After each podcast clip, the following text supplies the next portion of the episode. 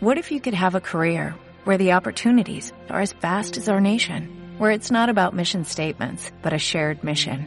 At U.S. Customs and Border Protection, we go beyond to protect more than borders, from ship to shore, air to ground, cities to local communities. CBP agents and officers are keeping people safe. Join U.S. Customs and Border Protection and go beyond for something far greater than yourself. Learn more at cbp.gov/careers. Esto es Gafas Violetas, ampliando tus miradas. El programa especializado en género y psicología de Circo Volador Radio. Comenzamos.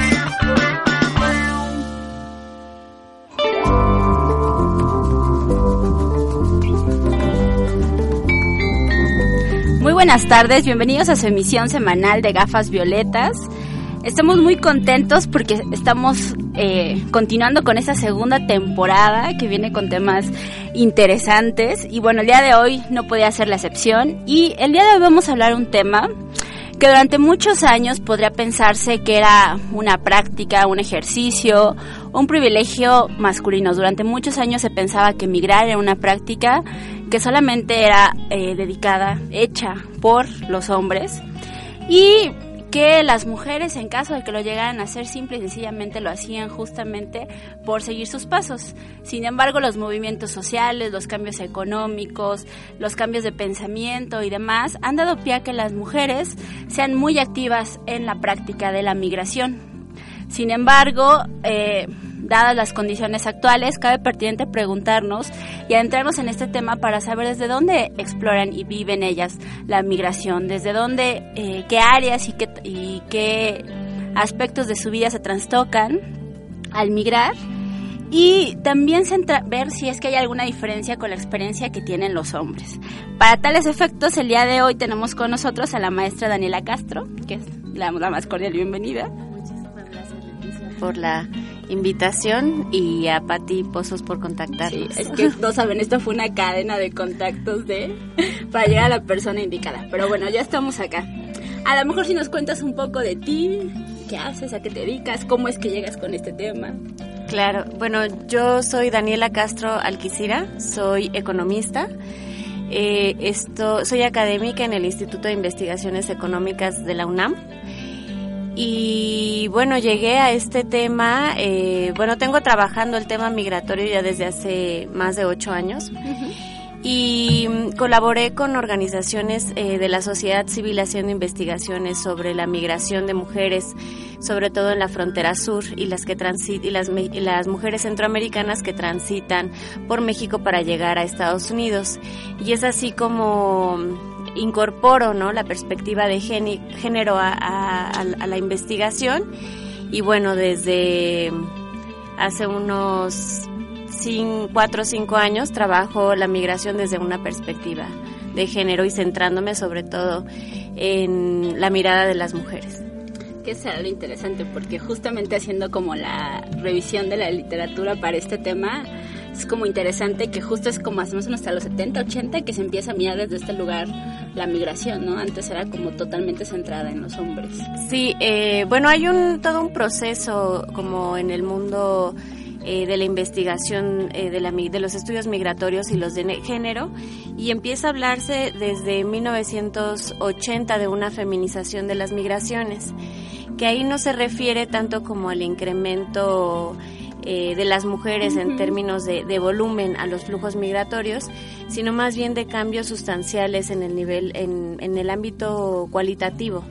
Es decir, eh, las mujeres en, se integran a los flujos migratorios, pero ya no como acompañantes de los eh, hombres o por motivos de reunificación familiar, sino con la intención de integrarse activamente a los mercados laborales. Ok, y a lo mejor para comenzar valdría la pena justo hacer como esta, eh, creo que sí una diferencia importante, como este proceso que se da en nuestro país, ¿no? Porque por un lado hay las mujeres mexicanas que migran hacia otros países, pero de pronto México también es un país de tránsito, ¿no? Y creo que eso también hace una diferencia. Sí, bueno, México es un país muy activo en, en términos migratorios, es país de origen, de tránsito, eh, de destino y ahora de retorno de la migración. Entonces, bueno, en el caso de las mujeres también tenemos estos cuatro tipos de migración. Eh, más o menos eh, la migración, bueno, el sistema eh, migratorio más importante para México es el, es el que se va hacia Estados Unidos y ahí más o menos hay un aproximado de 13 millones de mexicanos en Estados Unidos, un poquito más, un poquito menos, según la cifra que utilicemos, y de este el 47% son mujeres. Un alto número. Sí, casi 6 millones de mujeres están en, mexicanas en Estados Unidos. Por el otro lado, las mujeres que van de tránsito son aproximadamente entre 150 y 300 mil mujeres las que transitan eh, cada año por territorio mexicano para ir hacia Estados Unidos. Y en el caso de las que deciden quedarse en México para trabajar y para vivir eh, son cerca de un millón de mujeres, según el, el censo de 2010, ¿no? Wow. no, bueno, sí, ahí se refleja justamente esta actividad. Pero bueno, tú decías hace un momento que justamente durante los primeros estudios que se hacían se encontraba que a lo mejor el acompañamiento era una de las razones. Sin embargo, creo que en estos momentos eso es, una razón que se queda corta o que solamente se atañe a algunas mujeres. ¿Por qué migran ahora las mujeres? Bueno, eh, yo creo que la migración eh, responde a, muchos factores. El factor que yo más he trabajado es el factor económico. Y lo que yo sostengo es que a diferencia de aquellos que dicen que son las condiciones de pobreza, de atraso, que ocurren en los países de origen, en este caso en México, eh, yo, bueno, una, una parte es por eso, pero sobre todo tiene que ver con los cambios en, en los mercados laborales en Estados Unidos. Entonces, la migración de mujeres no escapa, ¿no? A la a ese mm, a esa masiva integración de las mujeres a los mercados laborales. Entonces, las mujeres en Estados Unidos eh, se han integrado a estos mercados laborales y han demandado mayores servicios en, el caso de trabajo doméstico, trabajo de cuidados y en otro tipo de servicios que requieren mano de obra femenina. Entonces, eh, eh, se está generando una gran demanda en Estados Unidos y esto va a ser lo que fundamentalmente determine ¿no? la atracción de la migración de mujeres hacia aquel país. Ok, bueno, vamos a hacer nuestra primera pausa y regresamos. Para eso vamos a escuchar una canción de Crudas Cuenci que se llama Poderosas. Dale que tú sí suena powerful, all of us together and powerful. Empoderándote.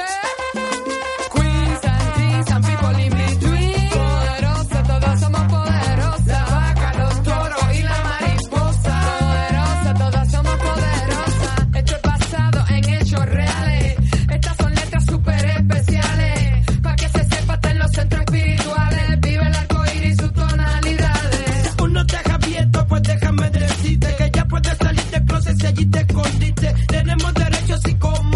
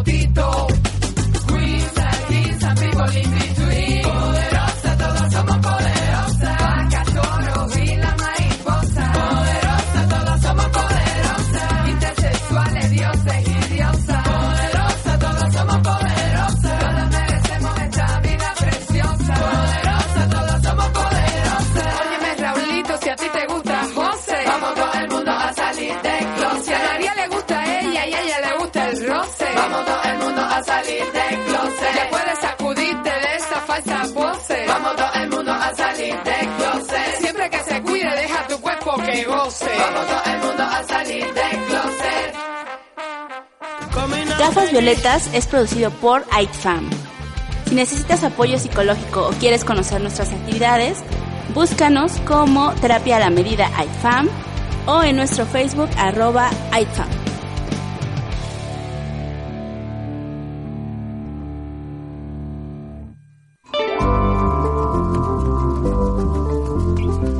Listo, ya estamos de regreso por acá para seguir hablando sobre las mujeres ante la migración. Y bueno, nos estábamos, estábamos platicando hace unos momentos sobre justamente que eh, de pronto está, bueno, está, en este caso pensando a, a, Estados Unidos como uno de los principales destinos hacia donde las mujeres migran y cómo hay esta demanda de servicios a los cuales las mujeres dan respuesta. Eh, justo me queda pensando en que de pronto hay, eh, y justo lo decía hace rato también, hay como esta percepción de que solamente migran las mujeres que tienen cierto nivel de, de, vulnerabilidad económica, por así decirlo, ¿no? Que a lo mejor tienen incluso un bajo nivel educativo y cuestiones así. ¿Qué tan cierto es eso en la actualidad? Mm, bueno, si uno se apega como más o menos a lo que dicen las estadísticas, y pues son las mujeres, eh, no son las mujeres eh, de más bajos recursos las que migran. Uh -huh. Son eh, mujeres que pueden, eh, que tienen redes familiares o de amistad en Estados Unidos. Son mujeres que tal vez ya siguen patrones migratorios de otras mujeres o incluso de sus familias. pueden vienen de distintos niveles educativos, pero el grueso de ellas eh, posee un nivel entre eh, preparatoria, preparatoria y bachillerato. Eh, pero también tenemos migración eh, calificada de mujeres que también es muy importante en Estados Unidos. Pero que llegan allá justamente a trabajar en esta área de servicios. Mm, la migración es, bueno, sobre todo las mujeres mexicanas se insertan en el, en el empleo doméstico, trabajo doméstico, en servicios que pueden ir desde um, estéticas, eh, haciendo manicure, pedicure, atienden eh, algunas tiendas, eh, vende, prepara, en preparación de comida, como meseras, dentro de las cocinas eh, de los restaurantes haciendo diferentes actividades. Sobre todo las mujeres se, se concentran en servicios que podrían eh, catalogarse como servicios precarizados o, emple o sí, actividades que, en las que los empleos son precarios, flexibles, tal vez eh, son pagos por hora, que no cuentan con seguridad social, eh, ni con ningún sistema de pensiones, no están sindicalizadas. Hay que um, tomar en cuenta que muchas de ellas eh, migraron de manera indocumentada, por lo que no tienen papeles. y digamos que el acceso a ciertos servicios pues es, es difícil, ¿no? Y eso sería diferente, por ejemplo, comparándolo con los procesos de los hombres. O sea, eh, digo, de pronto el que tengan o no eh, documentos, claro que hace una diferencia súper importante, pero pensándolos a los dos en este terreno donde no hay documentos, uh -huh. llegan y se insertan los hombres más en términos de construcción, pero pensando en términos de salario, condiciones de trabajo, ¿hay una diferencia? Bueno, en actividades, como decías, pues sí hay una diferencia. O sea, los, los varones se insertan en actividades este pues típicamente masculinas, como el, como es la, la, construcción como son otro tipo de servicios eh, y en términos por ejemplo de la eh, calidad migratoria, vemos que las mujeres están en una posición muchísimo más privilegiada que los hombres. Los hombres eh, casi no acceden a la ciudadanía o no legalizan su situación, o sea, pasa mucho tiempo para que ellos puedan legal, decidan eh, legalizar su situación y en el caso de las mujeres no. Una de cada siete eh, en Estados Unidos eh, están de manera regular, ¿no? Entonces ellas eh, pues les preocupa más cuando ya uno hace entrevistas pues puede eh, encontrar detalles como de que a ellas les preocupa más la situación de sus hijos y entonces se animan más a hacer todos los trámites que requiere llegar, bueno, primero la residencia temporal y luego llegar a la ciudadanía.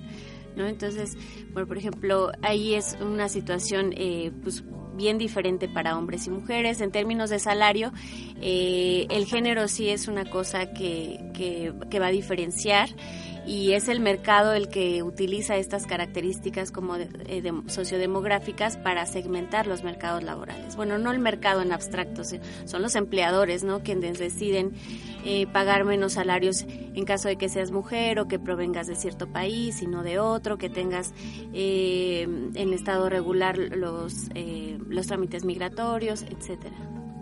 Bueno, y que también tendría que ver a lo mejor con este tema en que al final las mujeres, aunque estén en otro país, siguen desarrollando esas labores de cuidado y este y del hogar propio, ¿no? También. Sí, claro, se crean eh, cadenas globales de cuidado porque eh, ellas van a insertarse en, en hogares en donde las jefas de familia o, o, las madres tuvieron que salir al mercado laboral a emplearse, entonces ellas necesitan quien este a quién dejarla todas esas responsabilidades de tareas domésticas y de cuidado y a su vez las migrantes, por ejemplo, eh, dejan encargados también a sus hijos, puede ser eh, tanto en el país de origen o si tienen las redes familiares en el país de destino también las utilizan, pero son otras mujeres eh, que también se van a hacer cargo de esas actividades. Ok, no, pero yo lo pensaba también en, en terreno de que de pronto pienso como lo que pasa acá en México, de pronto esta disponibilidad que de pronto los hombres pudieran tener para el mercado laboral, al no hacerse cargo de estas tareas de casa y de cuidado del trabajo doméstico, tienen como mucho más tiempo en horas y de, bueno, yo puedo quedarme hasta muy tarde y no tengo nada que asumir. Sí, justo también es una diferencia, por ejemplo, en cuanto a sueldos.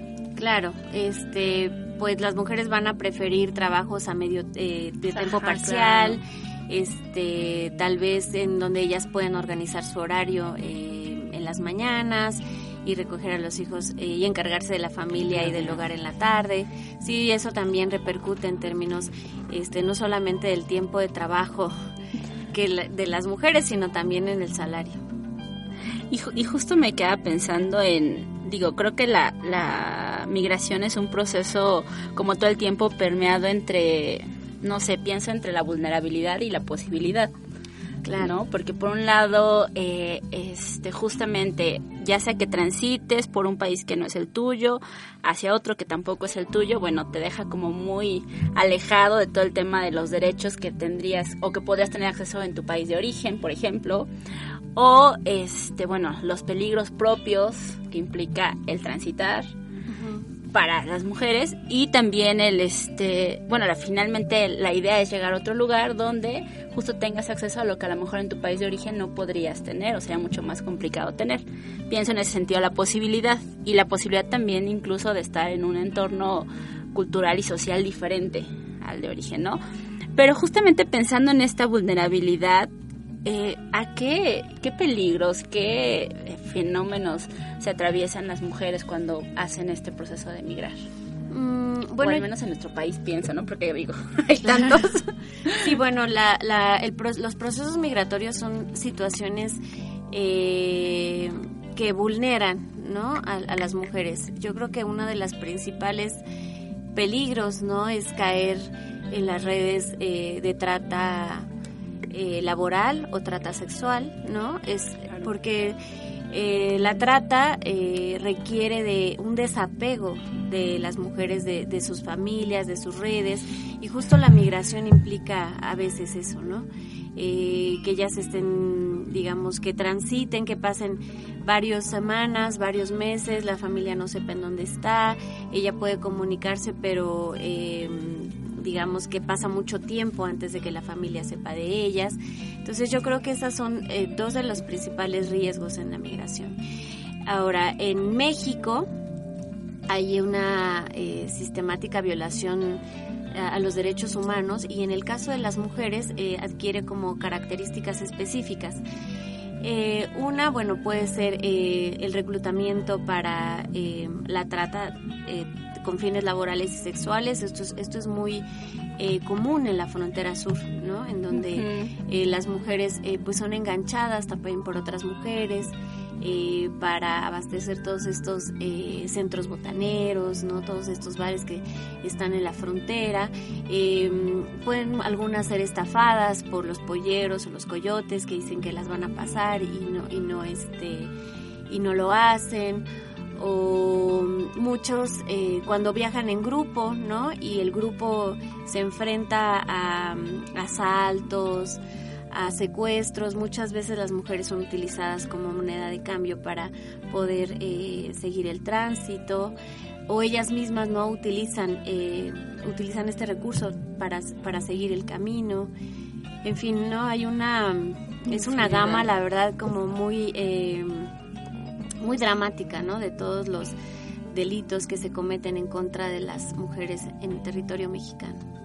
Y que de alguna manera, eh, bueno, no sé, de pronto pienso que el cuerpo se vuelve la principal amenaza, ¿no? O sea, de, ahí tener un cuerpo feminizado es el camino directo como a tener una mayor vulnerabilidad, ¿no? Pienso en esto que decías, el ser, el ser, usarle el cuerpo como una moneda de cambio para poder continuar o para este el tema de los polleros y demás. Claro, sí, bueno, en 2012 eh, salió un informe de Amnistía Internacional en donde decía, daba un dato, pues, gravísimo, ¿no? De que 8 de cada 10 mujeres que transitaban por territorio mexicano eran eh, abusadas sexualmente, ¿no? E incluso salían em, eh, datos como que ya las mujeres decidían eh, tomar eh, anticonceptivos antes de salir de sus países porque sabían que podían enfrentarse a una situación así en territorio mexicano.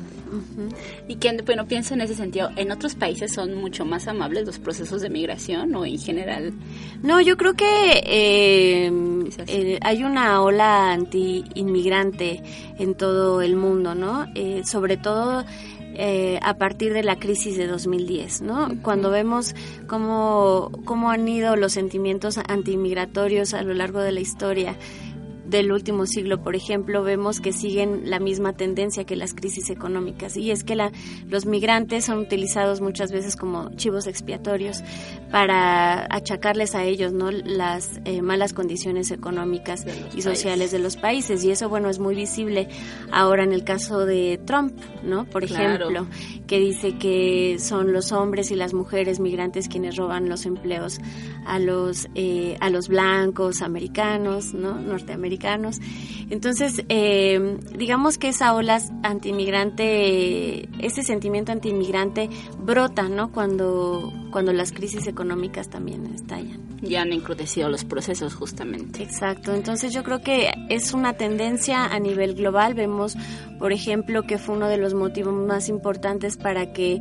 eh, Gran Bretaña saliera de la Unión Europea, por ejemplo, ¿no? Que haya una amenaza de la desintegración de la Unión Europea por el tema migratorio. Eh, ahora, en el caso de, de mm, de Estados Unidos y México, bueno, vemos ¿no? las amenazas de del, de la construcción del muro, de la repatriación masiva de, mexicanos, ¿no? Es, eh, la crisis humanitaria con los niños. Entonces vemos cómo hay expresiones cada vez más frecuentes de este Más crudas, justamente. Pero bueno, tenemos que ir a... No, creo que, antes, que en lugar de hacer corte, vamos a escuchar a Perla con su contribución del día de hoy para gafas. Y regresamos.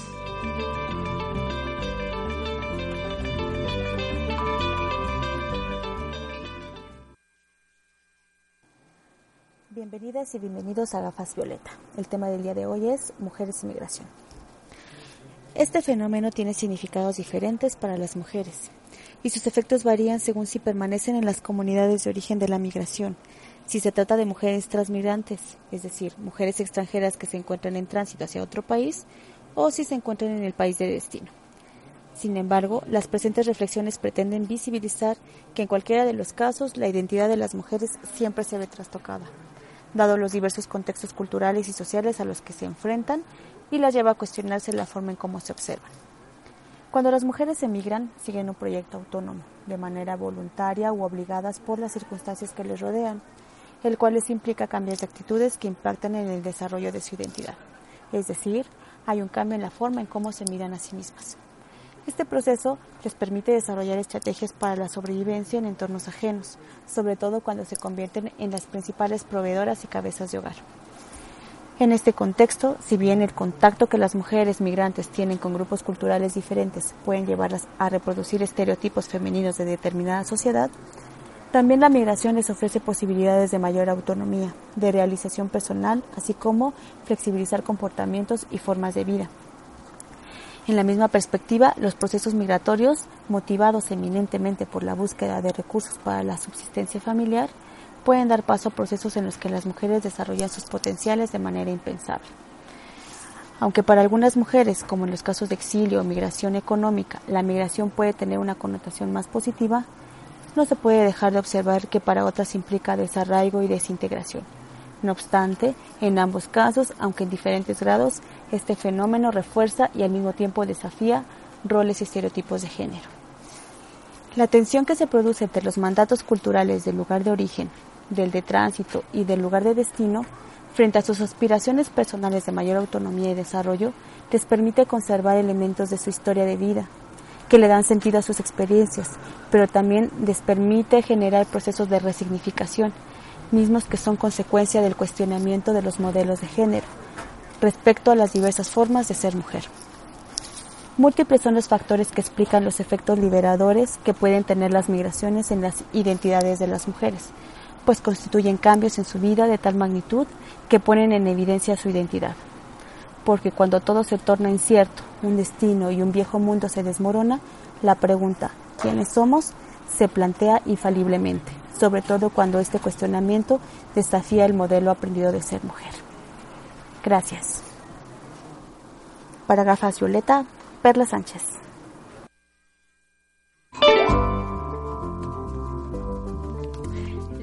Muchas gracias Perla por contarnos un poco sobre los efectos que tiene la migración. Ella nos habla un poco del tema de la identidad, pero yo creo que bueno, migrar tiene como efectos en todos los niveles, ¿no? O sea, piensa en un nivel individual, familiar, social, económico, etcétera, ¿no? Pero si tuviéramos que ir como en ese orden viendo como qué va pasando cuando una mujer decide migrar, como qué podríamos estar pensando. Claro, bueno, pues hay, como dices, varios varios niveles, ¿no? A nivel individual, bueno, eh, y a nivel familiar, supongo hay cambios, ¿no? En la posición eh, de las mujeres para negociar al interior de las familias. Eh, pero también no podemos olvidar que la migración sucede en, un, en una lógica muy específica, ¿no? Una lógica que privilegia la acumulación de capital frente a la reproducción este, social de los sujetos y las familias. Entonces hay un, hay un desapego, eh, hay una fragmentación de las familias que es este, importante mencionar. En el caso de México, por ejemplo, hay pueblos ¿no? completamente eh, desolados eh, a causa de la migración. Eh, hay familias que, que, están aquí y allá, ¿no? Entonces, bueno, uno empieza, y cuando uno ve y analiza un poco más de cerca las, las condiciones de vida y, y laborales de los migrantes, de los y las migrantes en Estados Unidos, uno dice, bueno, realmente hay un, hay un cambio eh, que pueda considerarse eh, trascendental ¿no? a nivel económico y social para estos 12 millones eh, o 6 millones de mujeres en Estados Unidos y es ahí donde uno empieza a cuestionarse realmente si la migración, a pesar de que implique ¿no? mayores salarios para estas mujeres, realmente implica cambios en la estructura social y económica, tanto en México como en Estados Unidos, pues vemos eh, dificultades, ¿no? O sea, hay dificultades muy importantes, por ejemplo, como eh, ellas no pueden acceder a mayores, eh, a un mayor estatus tanto económico como social en Estados Unidos, siempre digamos que van a estar en la base de la pirámide, ¿no? Claro. Y en el caso de, viéndolo hacia México, bueno, ellas ellas obtienen eh, mayores salarios, pero recordemos que ellas están viviendo en, en, en, en, un proceso migratorio que implica dos espacios de reproducción. Uno en Estados Unidos y otro en el que eh, están reproduciendo también en México, ¿no? Entonces ahí el tema de las remesas es muy importante. las remesas eh, son eh, más o menos 26 mil millones de pesos los que llegan anualmente a México por, por motivo de remesas, pero llevan en más de 9 mil millones de transacciones. O sea, es decir, que los envíos son, eh, son muchos envíos, pero las cantidades son pequeñas. Más o menos eh, las migrantes envían a sus, a sus lugares de origen entre 100 y 200 dólares por envío, más o menos al mes. Eh, eso es una proporción muy bajita de su salario que pero digamos sigue siendo salario, ¿no? Entonces la gente, las, las remesas aquí van a, van a ser utilizadas para cubrir las cuestiones básicas de las familias, como alimentación, eh, vestido, eh, tal vez eh, arreglo como mantenimiento de la casa, ¿no? Pero nunca van a ser utilizadas para cuestiones como invertir, poner un negocio, ¿no? Como es, digamos, lo que se cree en la perspectiva convencional, ¿no? Entonces, eh, no hay como tal eh, una modificación sustancial de la vida de las familias a partir de las remesas. Entonces, ahí uno ve como si realmente está cambiando la vida de estas personas a través de la migración. Claro, y a lo mejor yo lo pienso más en términos de las relaciones. No sé, pienso que de pronto eh, la posición de las mujeres en las familias puede estar un poco subyugada, por así decirlo, y que de pronto a lo mejor un proceso de migración podría reinvertir un poco, sin embargo pienso en términos afectivos y de vinculación, justo como tú decías, o sea, al final la distancia, la dificultad de comunicarse, la dificultad de regresar y verse, ¿no? O sea, también creo que es algo que a la larga termina deteriorando esas relaciones. Exacto, sí, a nivel familiar y individual, pues tiene implicación ahí pues tendríamos que, ver no la multiplicidad de casos que existen pero hay una hay una fragmentación de las familias pues que es importante estar analizando no y qué implicaciones términos este eso tiene en términos del nivel eh, local y regional ¿no? claro y a lo mejor eh, Perla lo mencionaba un poco en términos de como un proceso liberador para las mujeres sin embargo yo me quedo pensando justo en esta diversidad de experiencias no sé si para todas sea tan fácil la adaptación a otro espacio, desde el tema del lenguaje, las dinámicas, todo eso. Sí, claro. Eh, yo creo que la inmigración, la migración sí implica muchísimos cambios. Pero uno no puede hablar de la, del empoderamiento de la mujer a través de la migración. Sí, que hace mucho ruido, ¿no? Pero en realidad, eh, digamos que la posición eh, tanto a nivel eh, micro, meso y macro de las mujeres, eh, sí implica cambios, pero no cambios sustanciales, ¿no? O sea, digamos que las mujeres se van a realizar actividades de mujeres, reciben salarios menores que los varones. se enfrentan a situaciones de explotación muchísimo más profundas que en sus países de origen. Entonces, bueno, ahí habría que ver cuestionar esa parte. Yo tengo de pronto familia justamente que ha migrado hacia el norte y a lo mejor yo veo una diferencia en sus hijos que han sido criados, educados y en ese contexto. A lo mejor ha sido una, un cambio de pronto en el pensamiento, pero justamente eh, a los padres que fueron los que se fueron y demás, es solamente una reproducción, ¿no? Se llevan como su pedazo de México a reproducirlo justamente allá. Entonces sí creo que es como complicado mirar ese cambio. Sí. Justamente.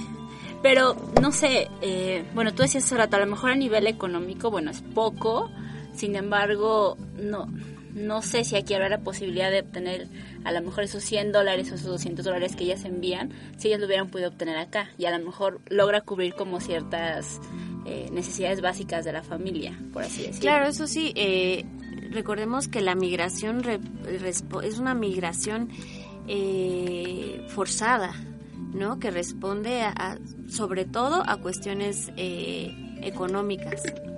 Entonces, bueno, sí es una opción eh, frente a la falta de oportunidades de empleo, pero sobre todo de, de un salario digno para que nos alcance para cubrir no solamente las necesidades de las mujeres, sino de las necesidades de las familias.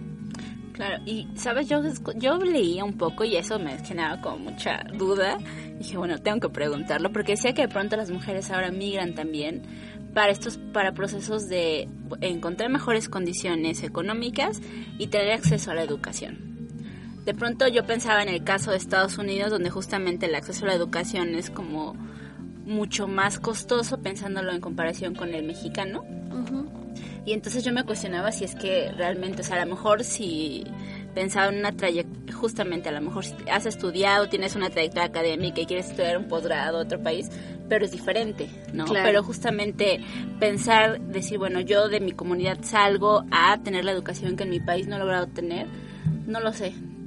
¿Tú has leído algo al respecto? Eh, ¿Sabes algo al respecto? Bueno, la educación eh, básica, ¿no? Hasta nivel bachillerato preparatoria en Estados Unidos es obligatoria, como en el caso de México. Claro. Entonces, eh, es eh, fácil el acceso hasta ese nivel educativo, pero después, eh, ya para entrar a un, a un nivel universitario es muy caro, ¿no? Incluso las universidades públicas, las cuotas de inscripción y las matrículas que se tienen que pagar son elevadas y, para, el, para esta población es una proporción muy grande de los recursos que ellos pueden obtener. Entonces no muchos acceden a la, educación, universitaria. De hecho, eh, algunos hay una migración, ¿no? De, de los hijos eh, de migrantes que regresan a México porque vienen a estudiar aquí, porque aquí sí se pueden pueden eh, costearse, ¿no? Un nivel universitario. Sí, claro. Sí, yo también creo que esa no no me sonaba como muy coherente esa parte. Pero bueno, pensando justo en, estos procesos, digo, México tiene un Instituto Nacional de Migración, que en teoría tendría que brindar como todos los eh, apoyos, condiciones, estructuras necesarias para que estos procesos de migrar fueran como mucho más seguros, fuera, tuvieran apoyo y recursos. ¿Cómo estamos en ese tema? Eh, Pensando en las mujeres, eh, solo en las mujeres. Claro, bueno, digamos, ha habido avances, pero muy limitados. tenemos una, entre comillas, nueva ley de migración que se aprobó en, en 2011 este, que su reglamento salió hasta 2013, pero no tiene una perspectiva de género, ¿no? Y, peor aún, no tiene una perspectiva de derechos humanos, ¿no? Entonces, eh, ellos tienen una perspectiva de hacer la migración ordenada, ¿no? Pero no hacerla segura. Y eso es... Eh, eso tiene un gran impacto en la forma en la que se desarrolla la migración. Ahora, eh, la ley, ¿no? Se considera a México como un territorio de destino y de tránsito, pero no como un territorio de origen. Entonces, eh, ahí está desprotegiendo ¿no? a los 12 millones de mexicanos que están en, Estados Unidos. ¿no? Estoy sí. sí. justo pensando que es uno de los temas eh, que siempre está sobre la mesa, que no esté visibilizado, ¿no? Y como dices, que solamente sea un tema de orden y no de seguridad. Cuando tenemos como tantos incidentes en las noticias sobre la experiencia migratoria, tanto de hombres como mujeres, porque ahí sí creo que también los hombres no es que la pasen muy bien, que digamos, digo, tienen otras condiciones y otras dificultades. Y este, ¿hay apoyos? ¿Programas de apoyo? Bueno, sí hay programas eh, desde el gobierno para integrar a, las personas migrantes. En el caso de CEDEREC, por ejemplo, que tiene varios programas para integrar a la población migrante a, las a la comunidad. Eh, pero yo creo que ahí la labor más importante es la de las organizaciones civiles. ¿No? Y no solamente porque ellos documentan eh, la situación de los migrantes, eh, hacen actividades de incidencia, ¿no? Para abrir las políticas públicas para, el, para las mujeres. Eh, entonces yo creo que mm, la vinculación entre academia, sociedad civil y gobierno es fundamental para, para tratar no solo, bueno, de hallar explicaciones a la situación en la que ocurre la migración en México, sino también generar políticas públicas, ¿no? Y políticas públicas que sean sensibles a que incluyan los derechos humanos y que también incluyan la perspectiva de género. Esa es como de las grandes patas cojas de todas nuestras políticas públicas, por así decirlo. pero justo pensándolo a lo mejor no en términos gubernamentales, que ahí sí nos podemos topar como mucho más con algunas trabas, sino justo desde la sociedad civil, eh, ¿qué apoyos podrían construirse más desde ahí? A lo mejor como dices, ya hay un, ya de entrada que visibilicen los procesos, eso ya es oro molido. Incluso este pienso en los refugios que de pronto hay, todos estos espacios que de pronto les dan como esa posibilidad de eh, estar seguros por unos momentos, ¿no? En este proceso. Pero ¿qué más podría hacerse o de qué otra forma se podría ayudar? Eh, bueno, en el caso de las mujeres, yo creo que eh, pues necesitan muchas cosas, ¿no? Porque no son, no son solamente las mujeres, las mujeres eh, viajan con sus familias, o sea, viajan con sus hijos, muchas viajan con sus esposos también, ¿no? Entonces, hay que, hay que, por ejemplo, extender los servicios de salud para el caso de las mujeres, ¿no? ahora eso fue una labor eh, de las organizaciones civiles que abrieran, ¿no? El, seguro popular para las mujeres eh, migrantes, ¿no? Y ahora lo abrieron a tres, o sea, ellas podían acceder al Seguro Popular por tres meses, pero ya hay muchas de ellas que se están quedando en México. En tres, meses ya no es suficiente para ellas. Que replantear. Se tendría que replantear, exactamente. Pero las organizaciones civiles hacen un trabajo muy importante, ¿no? Primero, eh, en términos de dar información sobre los derechos eh, de los derechos humanos, pero otro tipo de derechos eh, que tienen las mujeres en México, ¿no? Porque aquí en México hay una reforma constitucional en términos eh, de derechos humanos en 2011 que pone al mismo al, mismo nivel de la Constitución los acuerdos internacionales. Y México tiene un gran firmado un gran número de acuerdos internacionales. Y uno de ellos no dice que mm, eh, pues todos los eh, las personas extranjeras o no gozan de todas las garantías y derechos en México. Entonces eso eh, obliga al Estado mexicano bueno a brindar este a proteger y a ver no por por esta población bueno, pero pienso que de pronto ni siquiera los mexicanos claro. que, viven, habitan y no están transitando tienen ese acceso a los derechos, ¿no? Claro. Y bueno, ahí la sociedad civil es, este, es muy importante porque también orienta al gobierno, ¿no? De cómo armonizar toda esta política pública para que de una forma como eficiente y sencilla puedan brindar también atención a los migrantes. Sí, pienso que de pronto se vuelven como elementos mucho más certeros que recurría a las instituciones, ¿no? O a la, o en este caso pienso a la policía o cosas así, ¿no? Porque muchas veces eh, los migrantes necesitan como eh, apoyo inmediato, ¿no? Y que el gobierno no está en capacidades de, de, darlo y son las organizaciones civiles, por ejemplo, la red de albergues, eh, comedores para los, las casas de los migrantes, ¿no? Que dan refugio a, los migrantes durante tres, cuatro noches, les dan comida y se pueden bañar para continuar el viaje, ¿no? Entonces, digamos que ellos son eh, quienes dan atención a esas necesidades bien inmediatas, ¿no? De la migración y que a lo mejor esa es la forma que nosotros desde la sociedad podríamos como apoyar ¿no? a estas instituciones para que llegue ese apoyo directamente a ellos. Claro. Ok, vamos a hacer nuestra última pausa y vamos a escuchar a Soy lo que soy con Rebecca Lane y regresamos.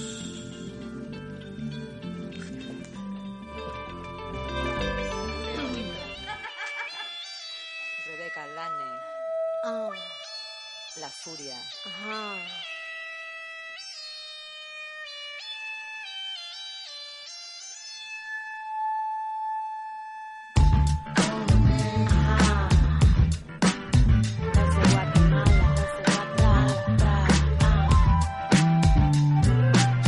Cuando siento el coro de lamento. No quedarán adentro los dolores de mis huesos. Universos paralelos, me voy lejos. Leo lento mis sueños más macabros para entender. Soy consciente y hace rato colocarlos me hace libre. No me paran los ayeres ni los antes. No me importa lo que digan quienes piensan que algo saben. Quien me quiera que toque la puerta suave de este fuerte. No importa si perdiste el norte. Hay mareas sanadoras y casas oliendo a muerte. Siempre en fuegos enemigos con cuchillos en los dientes. Me agarré fuerte a mi vientre y cogí aire menos mal.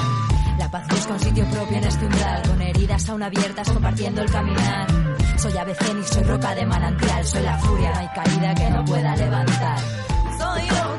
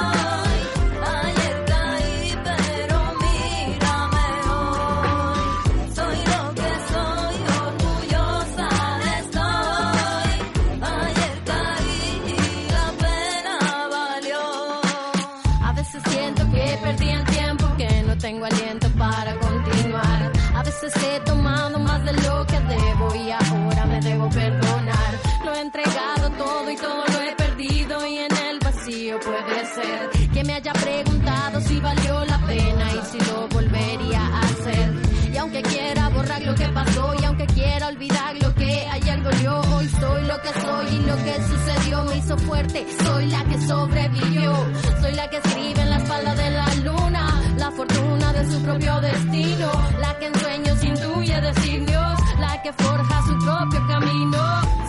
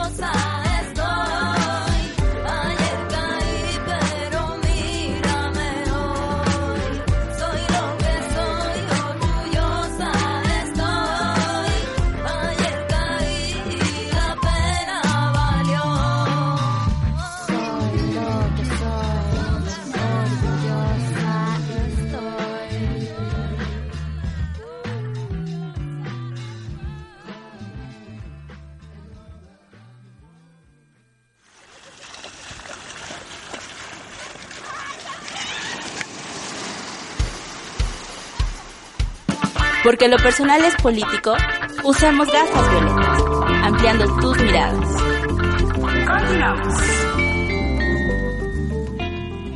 Listo, pues ya regresamos a nuestra recta final del programa. Y justo en, justo en el corte estábamos preguntándonos qué sería, qué faltaría decir del tema. Y algo que planteaba Dani, justamente que me parece como interesante no dejarlo de mencionar antes de irnos, son est- justo estos, estos mitos de la migración, ¿no? O sea, que de pronto como, como decíamos al inicio, de pronto pensar o tratar de explicar las cosas desde un solo lugar, pues nos causa como cegueras a veces, ¿no? Y entonces a veces escuchamos como estas verdades únicas de para explicar a los migrantes. Entonces eso nos automáticamente no nos da cuenta de toda la realidad de las personas que atraviesan por estos procesos, ¿no? Y entonces justamente pensando en estos mitos de la migración, cuéntanos un poco lo que nos decías en el corte. Pues sí, hay este varios mitos, ¿no? En, en- en el mundo acerca de los migrantes y todo esto es porque se magnifica muchísimo, ¿no? El, el- el volumen de migración. Entonces, eh, a nivel global existen 232 millones de migrantes, ¿no? El 50% de ellos mujeres. Y entonces uno diría, bueno, pues es que es muchísima gente, Claro. ¿no? Pero esto corresponde solamente al 3% de la población mundial, ¿no? O sea, lo que quiere decir que el escandaloso. 97% de la población no es migrante, ¿no? Y, y ahí, bueno, nos está diciendo, por un lado, el pequeño porcentaje que representa la migración, ¿no? En el caso de México, ¿no? Los migrantes representan el 1% de la población este, mexicana. ¿No? En el caso de Estados Unidos, bueno, es, es, es un volumen importante, pero porque es un país que tradicionalmente, ¿no? Eh, se estructura a partir de la migración internacional. Ahí es el 15% más o menos los migrantes. Pero digamos que la proporción sigue siendo pequeña, ¿no? Entonces, Ajá. cuando uno magnifica, ¿no? El tamaño de la migración, ahí, este van mitos como de que los migrantes quitan los trabajos, ¿no? Ajá. que a, a los nativos, que bajan el salario. En el caso de las mujeres, pues que solo migran eh, porque quieren quitarle a los, los- a los maridos, ¿no? A las mexicanas o que solamente vienen buscando este casarse ajá, para obtener la nacionalidad, etcétera. Y entonces este esto no ocurre así, ¿no? Eh, y recordemos que la migración, eh, en última instancia, son personas las que migran, ¿no? Y son personas las que están buscando oportunidades en, otros países. Y además eso para los países de destino implica eh, que llegue gente con una visión diferente de las cosas, hay un enriquecimiento en términos culturales muy importante.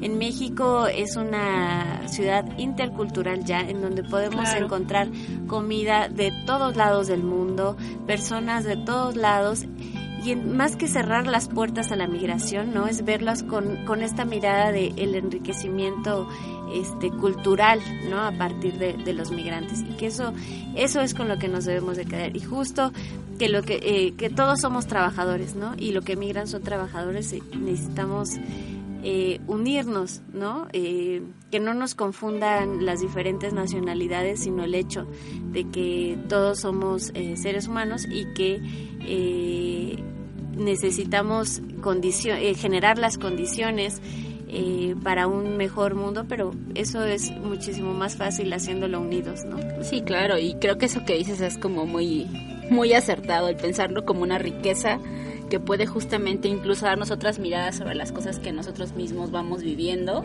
y sobre los diferentes cómo. Ya Ariel nos está haciendo señas groseras de que se nos acaba el tiempo, pero este sí creo que eso es importante y que la gente no lo pierda de vista que a lo mejor todos desde nuestra trinchera podemos ir también abonando, si a alguien le interesa más contactar como estas instituciones, asociaciones civiles que trabajan directamente con migrantes, también podría ser un buen apoyo, pero a veces pienso que justamente el simple hecho del respeto, de pensarlo como un, proceso que atraviesan y que deciden atravesar algunas personas y como decías, en la búsqueda de, un, de una mejor calidad de vida y una mejor eh, de búsqueda de oportunidades. Eh, estamos por terminar. En esta ocasión, Perla nos envió un poema que ya encontró de, que se llama La Migrante, que resulta que es producto de un concurso que hicieron en Estados Unidos sobre justamente migración. El, el, poema salió lindo, entonces esta vez cerraremos con un poema. Muchísimas gracias, Dani, por habernos acompañado, por haber venido del lado, de este lado del mundo. Muchísimas gracias por la invitación. No, para nada. Y cualquier cosa, estamos en contacto. Síganos en nuestras redes sociales, en Facebook como Gafas Violetas. Y nos vemos hasta la próxima. Adiós.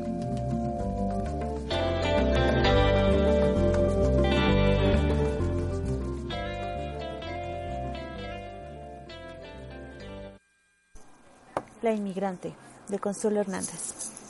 Mujer que caminas noche y día con tu llave inmemorial. Das nacimiento a la palabra veraz. Atraviesas el río y nadie te reconoce. Te mojas, sudas, pierdes tus zapatos. Otra jornada abrumada de cansancio. No puedes verbalizar tus injurias, pero eres sabia, aunque te encuentren en fraganti. Te interrogan, ¿quién eres? ¿De dónde vienes? ¿Qué buscas en esta tierra que ya tiene dueños y fronteras? y murallas y hermanos que saben de la muerte lenta? Al espacio de tu linaje vuelves como sombra que releo. En tu luminosa faz el fuego no termina. Escapas, caes, te levantas, te sacudes, hablas en tu lengua de tortilla. Muerdes tus palabras de café y no te dejas derrotar por la nostalgia. Tu canto se ahoga, se alejan las salidas. Eres inmigrante. Tu identidad se ha reducido para siempre. No entiendes de visas ni de planetas fragmentados. Aprendes a decir good morning, pero a nadie le interesa how are you. Ni que estés habitada por un hijo sepultado en el desierto, por el sueño de un empleo, de un refugio para dormir en paz. Yo también soy la ruptura de la costura. Aquí adentro no se disipa la niebla. Y me sucede que miro en tu espejo y me veo.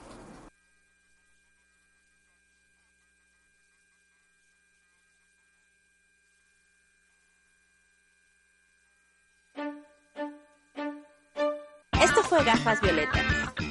Nos escuchamos el próximo martes de 6 a 7 por Circo Volador Radio. Somos iguales